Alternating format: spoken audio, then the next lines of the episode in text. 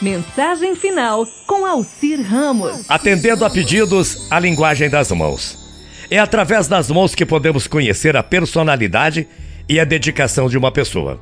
As mãos podem indicar o trabalho e a força de vontade que uma pessoa tem. Olhe para suas mãos e procure entender o que elas dizem.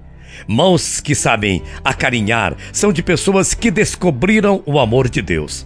Mãos que acolhem, perdoam, corrigem são de pessoas que já entenderam a importância de uma mão amiga para indicar o caminho. Mãos cheias de calos, ásperas, demonstram a dignidade de alguém que se esforça para cumprir a sua missão. Mãos que acenam são de pessoas que querem se comunicar e querem transmitir algo a mais na vida. Mãos que sabem cuidar de flores. Mãos que se unem em prece. Mãos que erguem os caídos. Mãos que dão forças ao abraço. Nossas mãos são muito importantes. Concorda comigo? São importantes porque através delas podemos transmitir o que traz o nosso coração. Essa é a linguagem das mãos.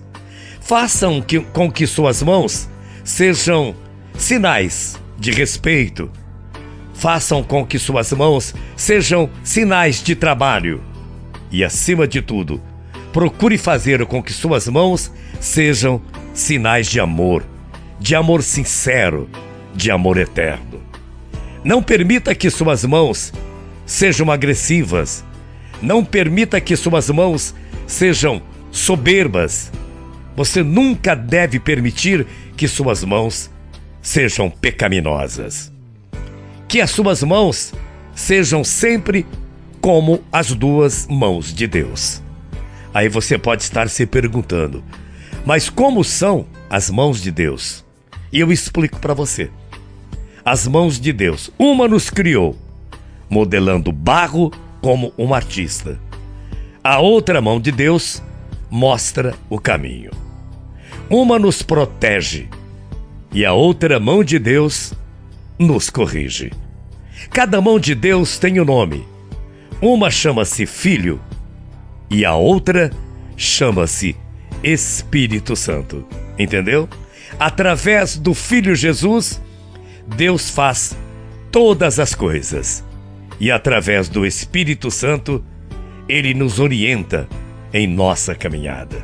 Portanto, você que está me ouvindo nesse final de programa, nessa mensagem final, Una suas mãos e agradeça a Deus, porque você poderá utilizá-la a partir de agora para construir um mundo melhor.